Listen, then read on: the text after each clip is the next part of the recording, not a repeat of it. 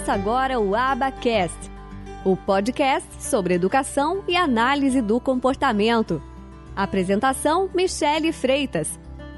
Um oferecimento do Instituto de Educação e Análise do Comportamento.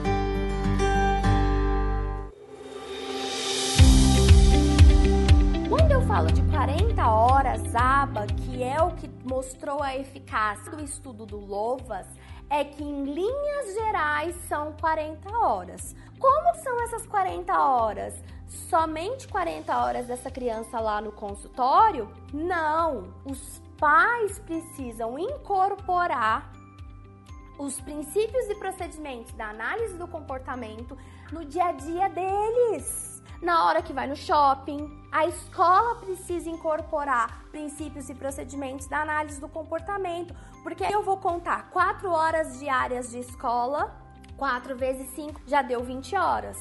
Se essa criança tiver mais 2 horas de terapia por dia, já dá 10, já dá 30 horas. O restante fica como? Estimulações que essa família vai fazer. O tempo que essa criança tiver, o raciocínio das 40 horas é o seguinte: o tempo que essa criança estiver acordada, eu preciso proporcionar para ela diversas oportunidades em que ela possa aprender e que ela possa aprender de comportamento verbal, que ela possa aprender a se comunicar, que ela possa aprender sobre o mundo ao redor dela, que ela possa aprender a brincar, porque tudo aquilo que vem naturalmente nas outras crianças, com os nossos meninos autistas, nós temos que ensinar até mesmo aquelas coisas que são muito básicas. Por isso que são 40 horas.